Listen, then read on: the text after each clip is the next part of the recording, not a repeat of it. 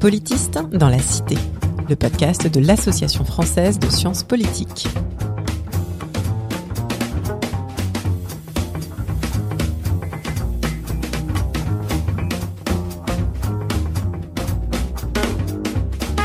Bonjour et bienvenue dans Politiste dans la Cité, le podcast qui vous parle des sciences du politique et de leur contribution à la vie politique en France et à l'étranger.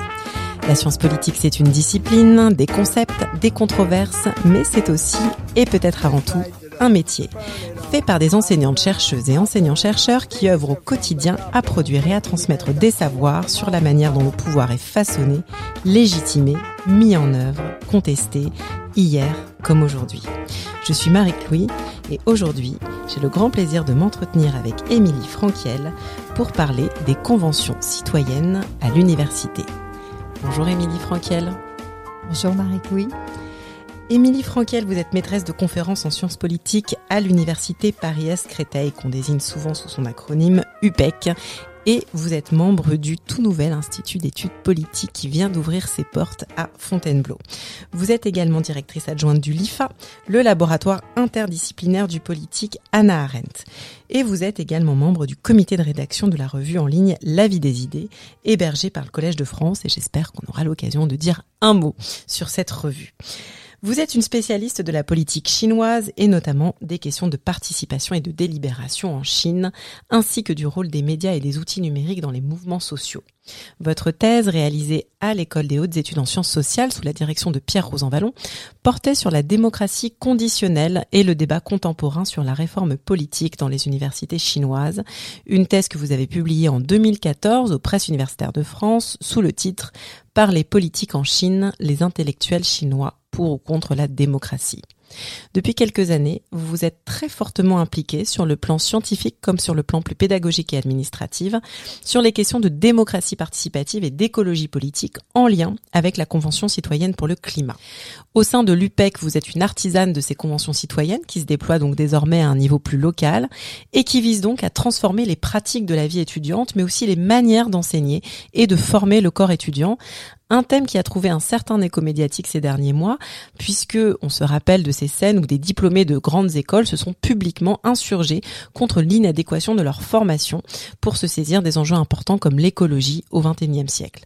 Et donc à cette occasion, vous avez publié une tribune dans le monde sur laquelle on reviendra, en appelant à multiplier ces écoles de la démocratie que sont les conventions citoyennes et à prendre au sérieux l'éco-anxiété des jeunes générations. Donc on a de nombreuses questions à aborder avec vous, euh, Émilie Franquiel, en cette rentrée universitaire. Mais avant tout, la question rituelle, qu'est-ce que cela signifie pour vous être une politiste dans la cité? Alors pour moi, être une politiste dans la cité, ça veut dire être vraiment ancré euh, euh, dans, euh, dans, dans, dans, la ville, dans un territoire, dans, dans, le, dans le, monde, et donc ne pas faire des recherches que seuls mes les, spécialistes, mes chers collègues vont comprendre, mais vraiment s'adresser à la société euh, et au plus de au plus grand nombre de personnes possible. Donc rendre mes recherches accessibles euh, d'abord peut-être à mes étudiants, mes étudiantes, euh, et, et donc en tant que sinologue, ça veut dire rendre accessible à des gens qui qui ne connaissent la Chine qu'à travers des, des médias. qui et des journalistes qui ne parlent pas chinois, mm-hmm. de, leur rendre de, leur rendre accessible des, débats qui ont lieu euh, là-bas, par exemple. Euh, ensuite, euh, ça veut dire aussi transmettre à mes étudiants certains types d'engagement et de convictions que je peux avoir, tout en bien sûr leur, donnant les, moyens de, ne surtout pas les suivre et de, pouvoir développer les leurs, mais en tout cas leur donner envie de s'engager et de Vous êtes euh, membre du comité de rédaction d'une revue qui est euh, dont, la mission est justement de valoriser euh, les, sciences sociales dans la cité. Cette revue, c'est La vie des idées. c'est une revue en ligne. Est-ce que vous pourriez nous en dire quelques mots? Donc La vie des idées, c'est une revue formidable, euh, qui est formidable parce que justement, elle nous permet à la fois de dialoguer avec donc ses chers collègues spécialistes des mêmes choses que nous, euh, dont je parlais tout à l'heure, mais euh, aussi à, à beaucoup d'autres collègues, y compris en dehors de nos disciplines, Euh, c'est une revue euh, donc qui, qui, qui, permet vraiment d'avoir un, un, accès quotidien à la recherche en train de se faire en France et pas seulement. C'est une revue euh, qui, dans laquelle il y a encore aussi un travail d'édition. on est mhm. toutes les deux passées, on, a, on a appris notre métier de cette manière-là aussi. Mhm. Et c'est ce qui fait que nous sommes des politistes dans la cité. C'est parce que nous, nous ne sommes pas des chercheuses justement renfermées euh, sur notre, notre sous-champ. Alors vous avez euh, commencé par rappeler que vous étiez donc euh, sinologue, donc voilà, vous parlez chinois, vous êtes spécialiste de, de la Chine. Est-ce que vous pourriez revenir sur votre trajectoire un peu intellectuelle? Comment est-ce qu'on passe des intellectuels chinois à un engagement dont on va parler un, un, peu longuement, mais un engagement à la fois scientifique, mais aussi politique et pédagogique sur les conventions citoyennes? Est-ce qu'il y a des où sont les ruptures, où sont les continuités? Alors, euh, ce qui m'intéressait dans, dans, cette première recherche doctorale sur euh, les intellectuels chinois, c'était de, comprendre euh, justement comment, comment eux-mêmes pouvaient être engagés dans le mmh. système chinois. donc, c'est-à-dire comment est-ce qu'ils pouvaient faire de la recherche, publier, enseigner, et puis intervenir dans l'espace public et, donc euh, et, également essayer d'avoir un impact sur les politiques publiques, sur l'orientation euh, du, Parti communiste chinois. Donc euh, ça, ça, a été ma thèse et pendant de longues années, puisque c'est en faisant ma thèse que j'ai graduellement appris à parler chinois. J'ai fait les choses un petit peu à l'envers. donc voilà, ça, a pris un petit peu de temps. mais pendant ce temps-là, j'ai aussi appris ce qu'était le, le métier finalement d'universitaire et en fait, j'ai des gens qui étaient profondément engagés. Et notamment, euh, donc des, c'était principalement euh, des intellectuels, euh, des universitaires chinois qui faisaient partie de la révolution, de la génération de la, la révolution culturelle. Donc, qui avaient eu une enfance particulièrement chahutée, des études interrompues, mais qui étaient interrompues par des par des, combats politiques. Alors, comment je me retrouve maintenant à, à, introduire euh, le dispositif de convention citoyenne à, l'université. Alors c'est un long chemin, mais parmi euh, ces universitaires engagés, il y en avait certains qui mettaient en avant euh, des, innovations démocratiques, notamment brésiliennes, comme les budgets participatifs. Mmh. Et c'est à travers cette recherche que j'ai découvert qu'il y avait des sondages délibératifs aussi en Chine, donc du tirage au sort. Mmh. donc voilà, ce sont plutôt des enclaves euh, démocratiques. C'est pas vraiment, euh, ça, ne dit rien de la nature du régime chinois. Mais c'est quelque chose qui m'a semblé extrêmement intéressant et que j'ai euh, étudié pendant plusieurs années ensuite, sous l'angle de la représentation notamment. Et plus j'enseignais sur ces choses, parce que c'est quelque chose qui, qui, me tient vraiment à cœur de, toujours irriguer mes cours de, de, de, ce que je rencontre dans mes recherches et ce que je découvre. Euh, plus j'ai envie de moi-même expérimenter des outils euh, numériques et puis surtout de, faire participer ces étudiants auxquels on impose euh, des formats de cours et puis auxquels on, transmet des connaissances qui, pour certaines, ne sont pas très adaptées. Mon premier engagement, c'était de de, donner davantage de pouvoir aux étudiants mmh. et aux étudiantes, de vraiment de leur faire confiance et ne pas seulement leur euh, leur euh, parler d'empowerment ou de, ou de dispositifs participatifs de délibération de manière théorique, mais finalement de leur faire euh, vivre cela. Est-ce que maintenant vous pouvez nous en dire un peu plus sur ces conventions citoyennes Parce qu'on a beaucoup parlé de la convention citoyenne pour le climat. Il y a eu énormément d'articles, euh, grand public mais aussi scientifiques. Euh, L'association française de sciences politiques avait aussi fait euh, tout un webinaire justement où on était revenu sur ces dispositifs.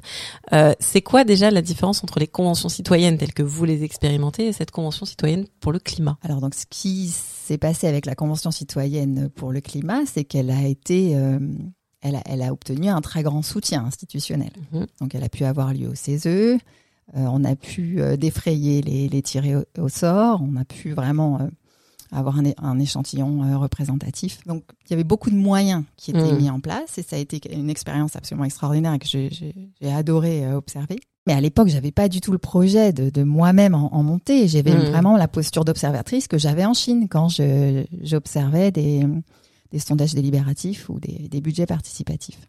Mais ce qui s'est passé, c'est que donc, euh, à, donc euh, dans notre université, il y avait, il y avait donc ce projet de, de, nouvelle école. Donc par nouvelle école, c'est euh, l'Institut d'études politiques de, de Fontainebleau. Oui, alors au départ, euh, c'est-à-dire qu'on appartenait à une faculté d'administration et donc il y a eu, on va dire, un divorce hein, en, bonne, en bonne et due forme. Et donc on est surtout devenu une UFR mmh. d'études politiques qui voilà, avait l'ambition de devenir un IEP, mais, mais, mais simplement déjà ce projet d'école à part entière d'études politiques qui aller emménager à Fontainebleau euh, nous avait ouvert des horizons. En tout cas, voilà, moi personnellement, euh, ça, je pense que c'est ce qui m'a donné envie euh, de, de, de, réfléchir. Et j'ai été assez euh, étonnée de voir qu'il n'y avait pas de, de, réflexion approfondie sur, euh, sur le respect de l'environnement. Hmm. Et puis donc cette adaptation, malheureusement, enfin plutôt cette, cette réponse à, à l'urgence environnementale. Et donc c'est dans ce cadre-là euh, que, qui, que, finalement l'idée est, venue donc de, monter une convention citoyenne locale à l'université. Alors, est-ce que vous pourriez nous en dire un peu plus, du coup, maintenant, sur euh, en quoi est-ce que ça a consisté de monter cette convention citoyenne euh, euh, Déjà, qui a été impliqué Enfin, vous, quel a été votre rôle? Quelles ont été les grandes réalisations? Puisque on, on va justement, on diffusera ce podcast au moment aussi d'une des d'un des événements de cette convention citoyenne. Donc, si vous pouviez nous revenir un petit peu là-dessus. Il y, y a vraiment, il y a de plusieurs étapes. Donc, il y a tout juste deux ans j'ouvrais un nouveau parcours de master, ce qui m'a donné une très grande liberté. Et dans ce cadre, euh, j'ai pu décider que 60 heures de, ce, de, cours de, Master 1, de ce nouveau parcours, études sociopolitiques de la globalisation, mhm. euh, seraient consacrées donc à, à, une convention citoyenne étudiante euh, sur le thème de l'environnement et de la santé. Parce qu'on était on était confinés ouais. Euh, au moment de, de, terminer les, les, maquettes. Et donc ce thème de la santé euh, me semblait vraiment important aussi, en lien avec l'environnement. Et donc ce qui s'est passé, c'est que, et c'est peut-être un élément de contexte que je n'ai pas encore donné, euh, avec la création de cette, de cette école à Fontainebleau, il y a eu aussi la création d'un Living Lab qui s'appelle Algopo, qui veut dire algorithme politique. Et Living Lab, ça veut dire? Alors un living lab, c'est une sorte de d'entité euh, pas très simple à expliquer. ça vient de d'MIT, donc ça vient de l'université. En réalité, en France, il y a très peu de living labs qui sont universitaires. C'est un, un, endroit où on fait de la recherche autrement, donc de manière interdisciplinaire, euh, plutôt de la recherche action, mm-hmm. euh, et où, on travaille dès le départ.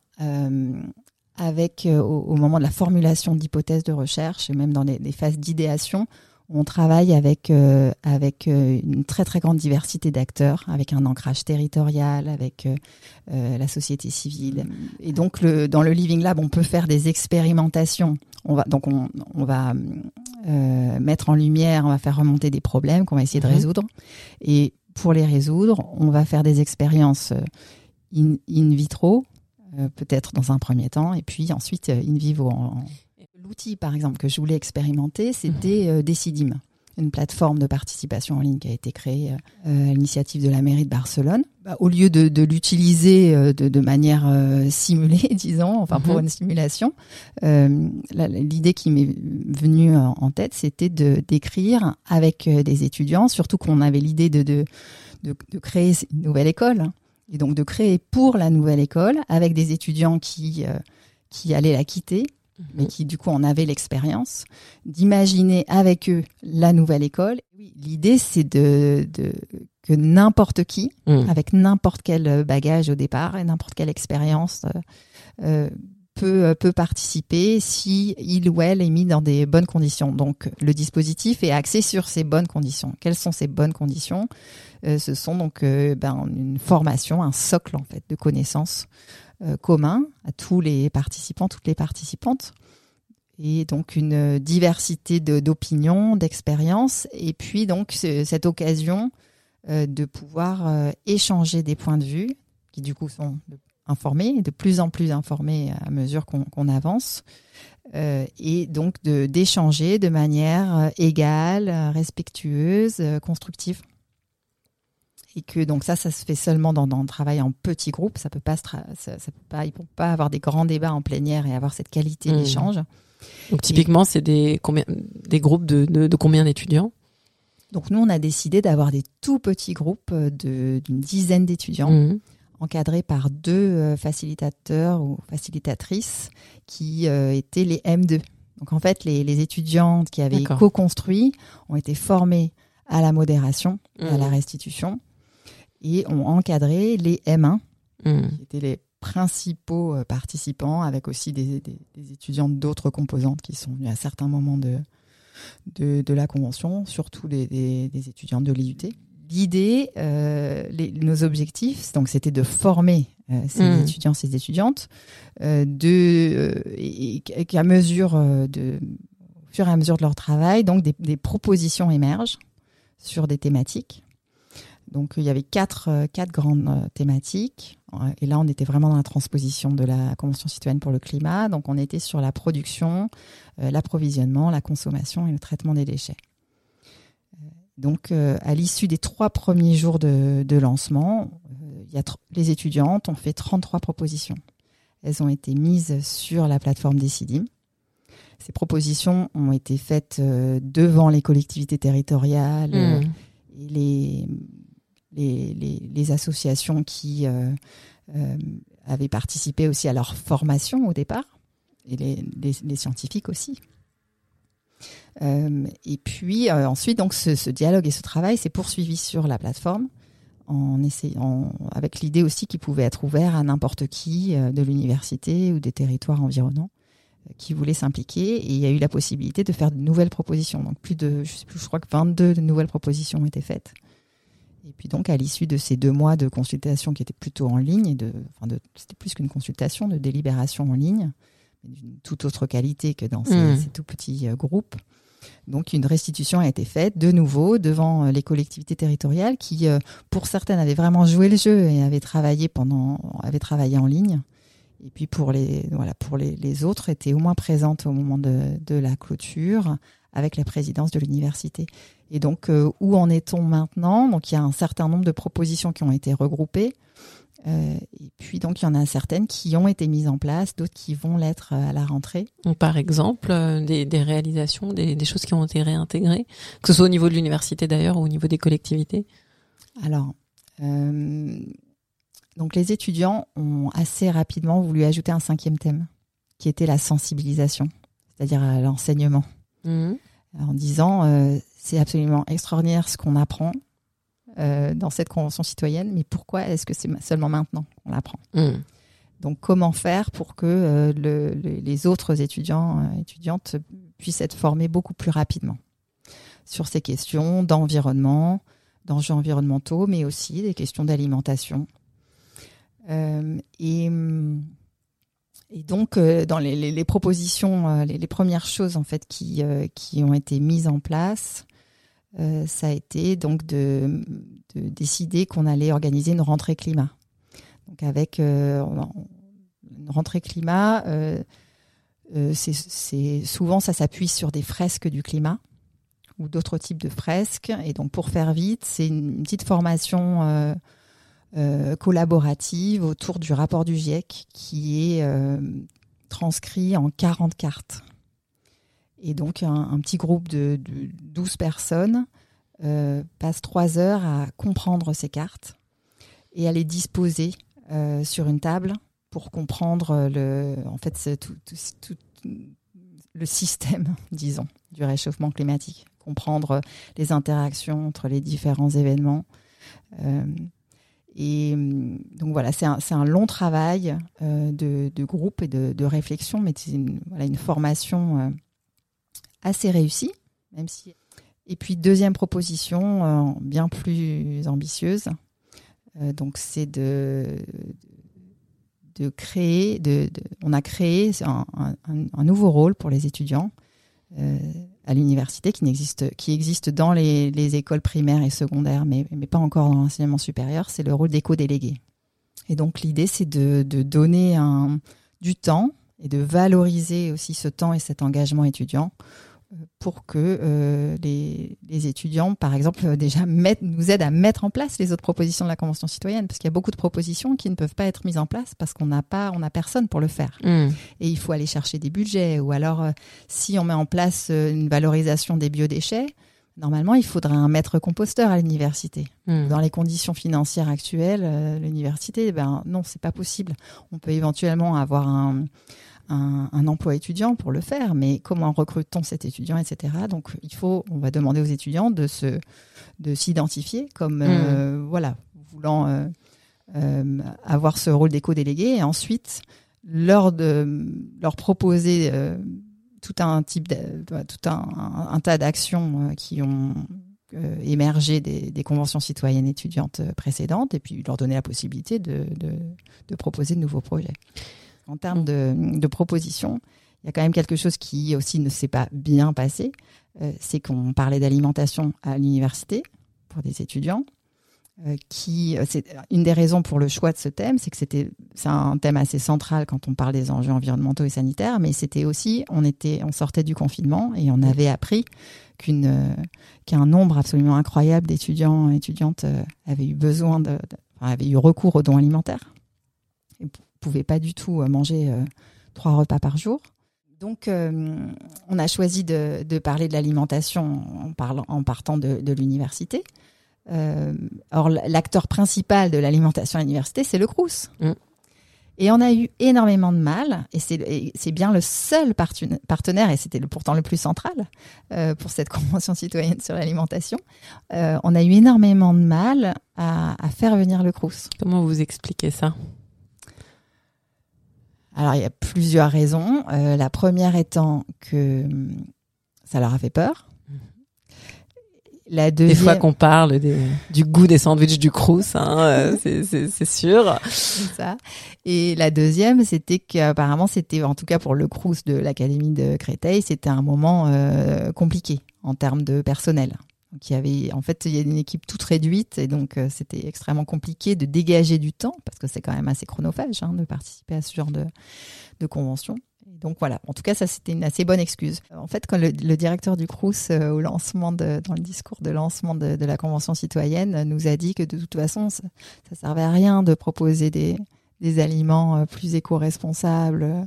aux étudiants parce qu'en fait, ils avaient juste envie de manger des kebabs et boire de la bière.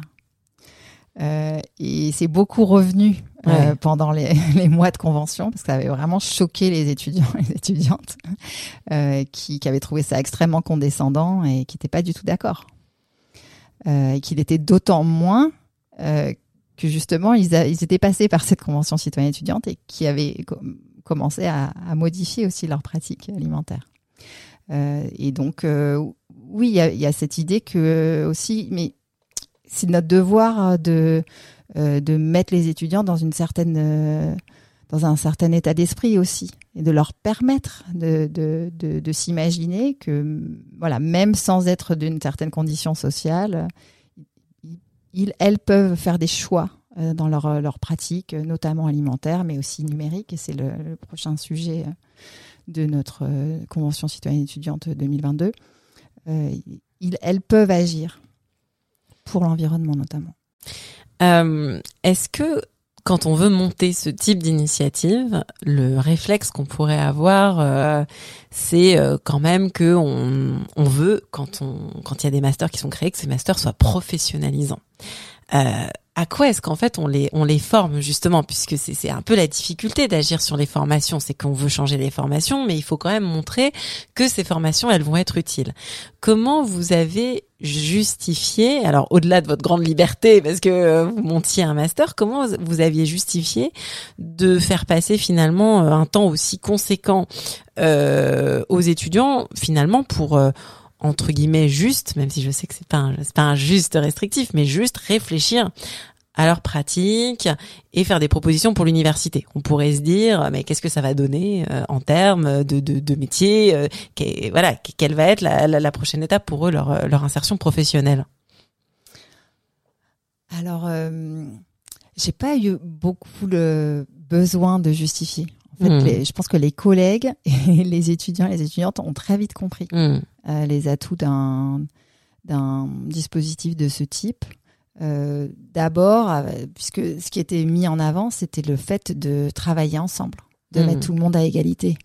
Donc le fait que, que les étudiantes travaillent directement avec des élus, avec des agents territoriaux, bon là on parle quand même de politistes. Euh, donc euh, euh, de, de, comprendre comment se font les politiques publiques, à quel niveau justement les, les, problèmes de peut-être de, le manque de, de, communication, de travail aussi de ces entre ces collectivités, le, le, rapport à la aux citoyens, aux citoyennes, et comment raccrocher euh, la volonté des, des, citoyens, même quand on les invite à, à, participer à des dispositifs de, de cette nature.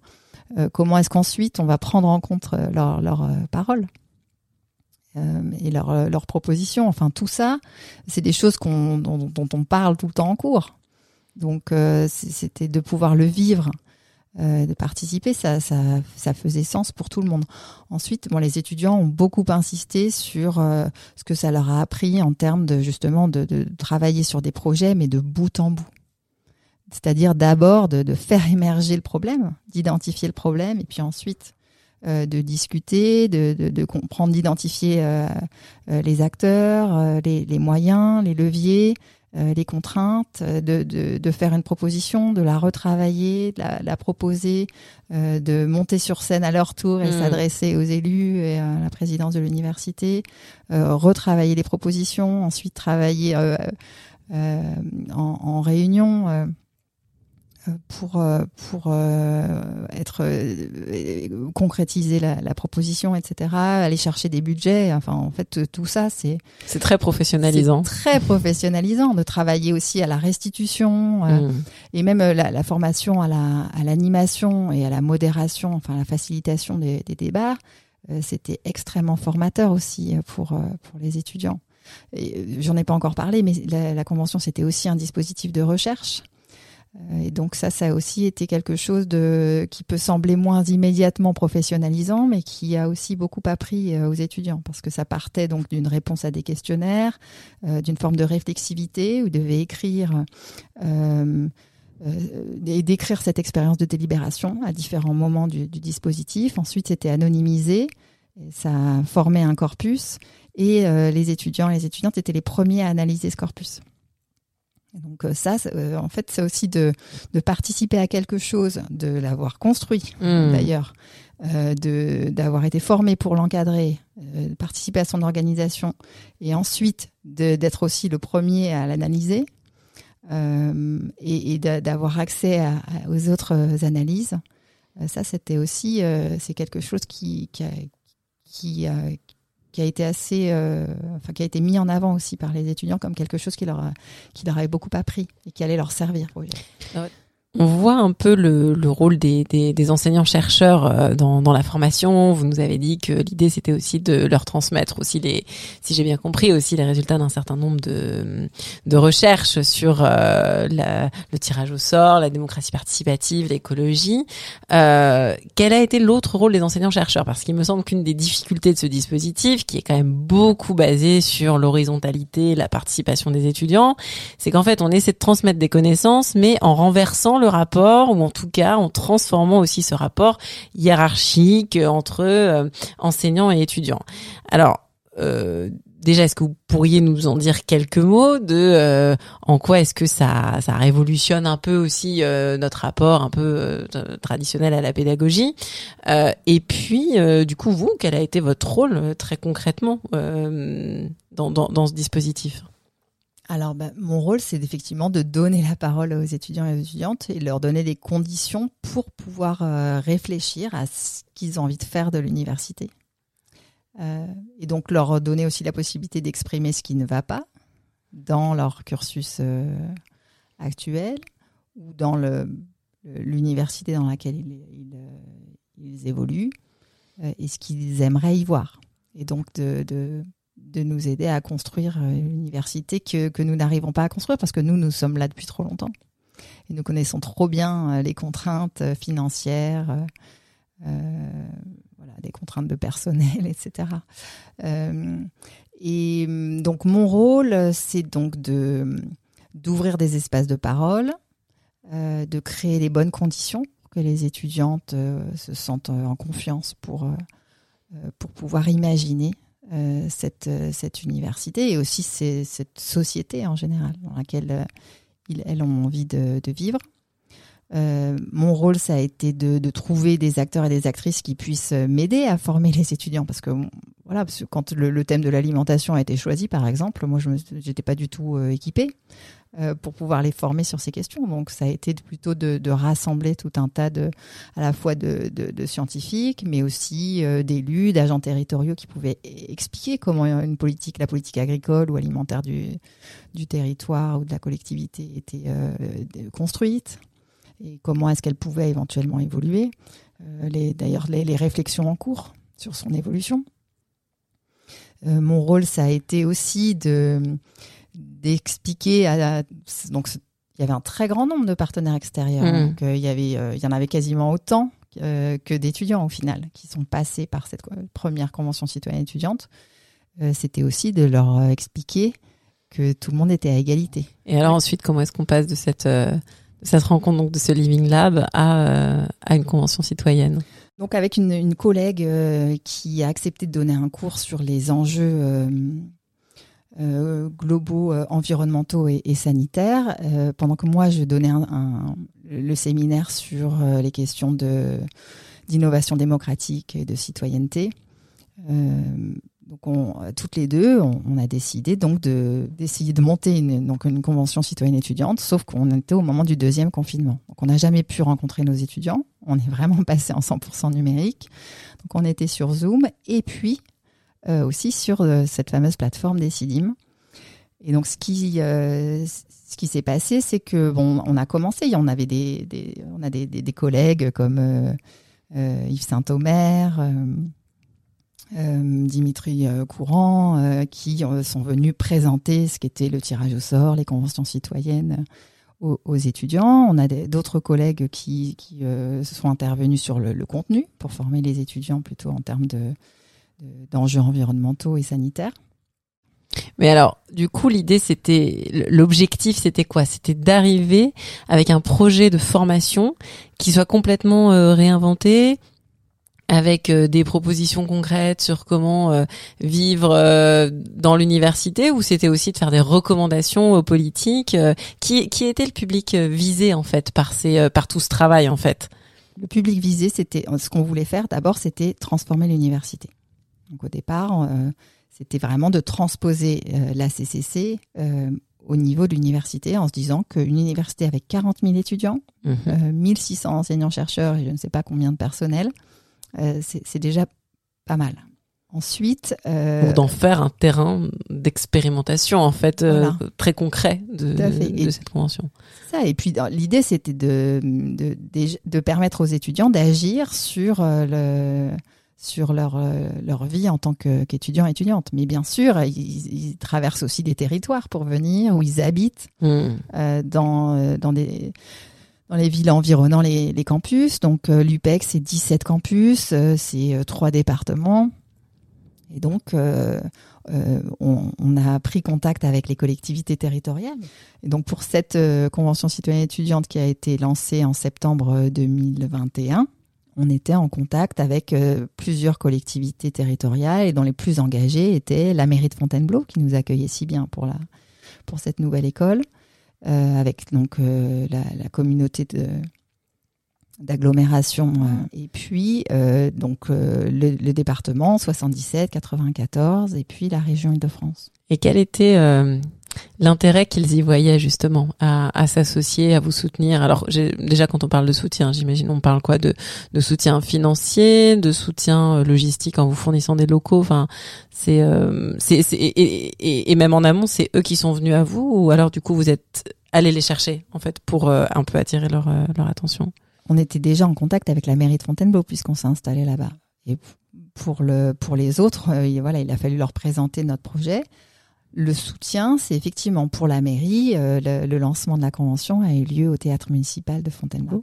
En termes de soutien financier, financier on, l'a obtenu dans, dans l'université, dans le cadre de, d'appel à projet bonus qualité enseignement recherche.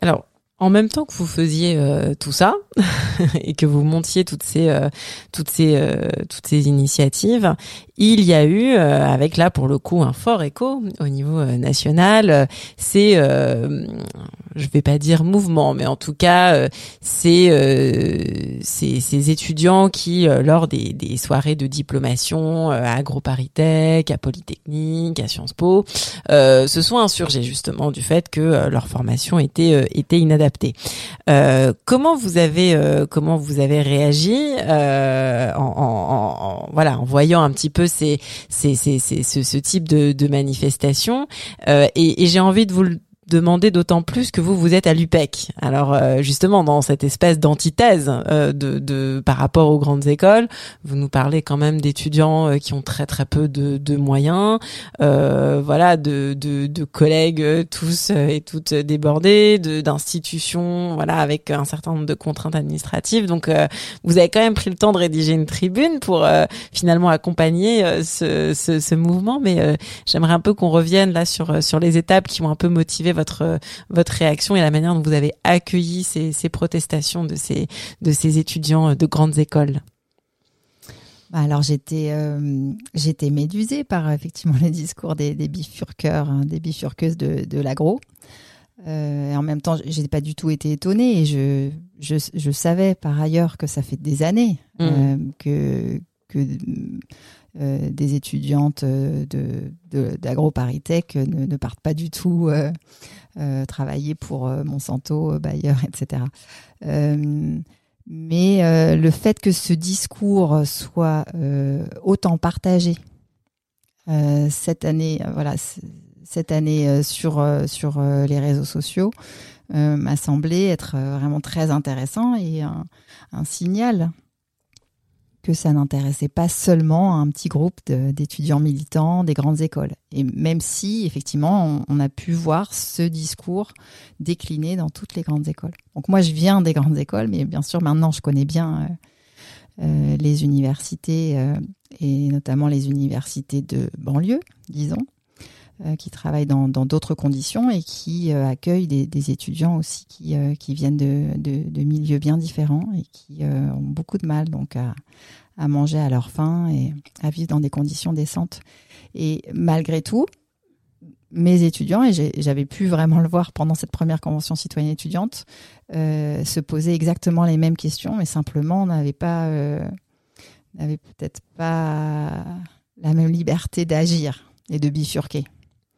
Euh, donc c'est pour ça que j'ai écrit cette tribune. En, pour, euh, c'était pour m'adresser aux collègues euh, et aussi aux universités en général, en, disant que voilà, il, fallait qu'on entende cet appel et qu'on essaie de, proposer autre chose.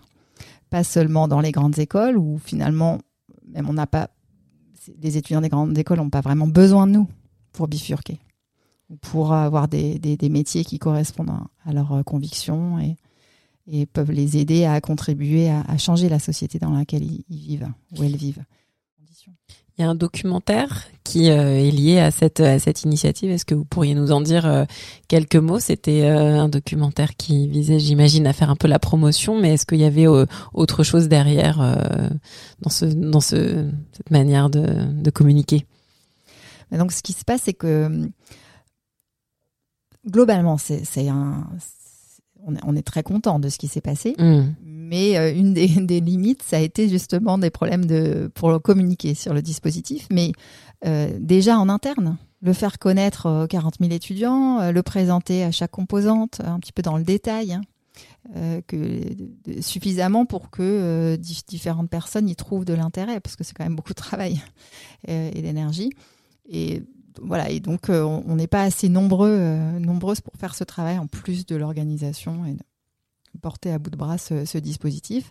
Donc euh, l'idée du film, euh, est venu relativement euh, rapidement, même si c'est arrivé après le dispositif. Donc c'est un film rétrospectif, on mmh. avait des euh, toutes les séances plénières au théâtre ont été filmées. On a eu une, photographe. Euh, Melina Prokofiev qui, a pris des, très belles photos aussi de, des, trois journées de lancement. et donc, l'idée, c'était aussi de faire parler les, étudiants et les étudiantes et, et les personnes qui ont monté le dispositif pour, euh, pour euh, pouvoir expliquer un petit peu de la même manière que, que le, podcast pour la vie des idées sur la CCC, expliquer comment euh, le dispositif avait été ficelé et, pour, pour encourager d'autres personnes à, à, le reproduire, mais aussi vraiment le présenter aux futurs participants et participantes. puis ce film rétrospectif, c'était aussi une, manière de valoriser euh, les étudiants, le, travail des étudiants et des, étudiantes en fait, de, leur euh, dire que ce qu'ils et elle avaient euh, tout ce travail, ils étaient épuisés. On l'a fait aussi pendant, mm. pendant des week-ends. Hein. tout ce tout ce travail méritait d'être d'être montré. Et ils pouvaient en être, elles pouvaient en être très fières et elles auraient aussi ce ce, format-là, cette manière-là de, de, pouvoir s'en souvenir et le, montrer euh, autour d'elle. Ce documentaire, il s'appelle comment? Il s'appelle Faire école. Donc, il a été réalisé par euh, Yves Le Chermeillard. Et on l'a projeté pour la première fois le 9 juin, je crois, au Café La Base, Rubichat. Et voilà, il y aura d'autres diffusions à la rentrée. Et donc, il va beaucoup nous servir pour euh, présenter aux, nouvelles euh, promotions euh, mhm. de, de, notre école et puis de, de l'université ce qu'est le, le, dispositif, ce qui s'est passé, et pour leur, leur donner envie de, de, participer aux prochaines éditions. Et puis, c'est aussi un, un, moyen, effectivement, de communiquer avec, avec les collègues. Et donc, j'espère que, voilà, on va bientôt le, le, mettre en ligne. Il sera en ligne au moment de la diffusion du podcast. Donc, on, on, en tout cas, il sera, il sera accessible. On fera, on fera la promo.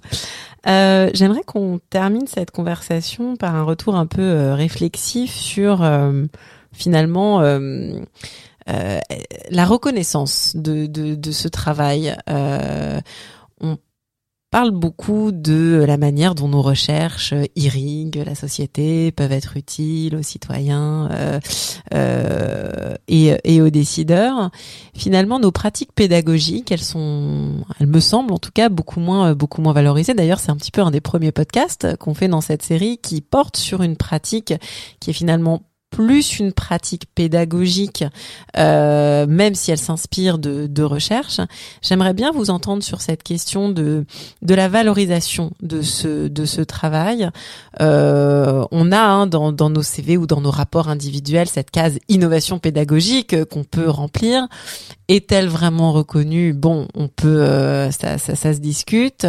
Euh, Qu'est-ce que vous pensez de, de, de, de tout ça, puisque vous avez quand même rappelé plusieurs fois que c'était un travail chronophage que ça prenait euh, les, week-ends. Euh, et en même temps, on sent aussi votre engagement pour, euh, pour ça. Mais hum, voilà, est-ce que c'est reconnu? La première reconnaissance, elle vient des étudiants des étudiantes. Donc, de savoir que les, les étudiantes ont vraiment l'impression d'avoir appris quelque chose et sont, portées par le dispositif, ça c'est quelque chose de, très valorisant. De voir que derrière il y a des recrutements, il y a des, des super stages qui, euh, euh, qui sont faits, mm. voire des, des, des, contrats signés, etc. des reconversions professionnelles aussi. Euh, ça, c'est quand même une grande forme de reconnaissance. Maintenant, reconnaissance par l'institution, alors j'en ai eu beaucoup, on va dire symbolique, mais vraiment très marqué. et C'était pas un travail invisible bah, c'est invisible au sens où il n'y a pas réellement de, il n'y a pas de rémunération, euh, il n'y a pas de, euh, voilà, en termes de décharge, il peut y avoir des choses, mais qui euh, qui correspondent absolument pas au volume horaire. Mais euh, ensuite, euh, c'est-à-dire que la, la, Convention citoyenne étudiante, elle est tellement au cœur à la fois de mes recherches, de mes engagements, de mes responsabilités administratives en tant que responsable de master, euh, je sais pas, à la direction de, du Living Lab, ou de la direction adjointe de, de, de l'école que voilà ça en fait ça fait partie de mon travail et c'est une manière extrêmement valorisante euh, de faire tout ce travail et d'une manière cohérente en plus. On va terminer cet épisode avec la traditionnelle question euh, insolite, euh, Émilie Franquiel. Euh, on va rester sur le thème de l'écologie politique. vous savez que dans ce podcast, on peut tout faire, on peut réaliser même des, des, des miracles. Et donc, si vous deviez choisir entre un dîner avec Feu Françoise Daubonne ou Greta Thunberg, qui est-ce que vous préféreriez? Alors, c'est une bonne question, mais c'est vrai que bah, j'aimerais bien rencontrer, rencontrer euh, cette, cette, jeune fille. Hein. C'est sûr que là, je j'ai jamais été aussi proche de l'engagement de la jeunesse. Euh, et, euh, et je, même si le, le choix n'est pas simple, mais c'est quand même plus simple aussi de rencontrer quelqu'un de vivant. mais j'ai dit qu'on pouvait tout faire. et, mais je serais ravie de, de la rencontrer. J'aimerais bien lui présenter aussi ce dispositif et savoir ce qu'elle en pense. Et surtout, euh, qu'elle me dise à quoi ça lui, parce que ça lui rappelle, et je suis sûre en fait qu'elle qu'elle connaît bien d'autres initiatives euh, autrement plus intéressantes et je serais ravie de, de connaître. Eh écoutez, merci beaucoup, Émilie Franquiel, d'être intervenue dans Politiste dans la Cité pour nous parler de ce dispositif si ambitieux. Merci aux auditrices et aux auditeurs pour leur écoute. Merci à l'Association française de sciences politiques de produire ce podcast. On se retrouve dans un mois pour un nouvel épisode de Politiste dans la Cité.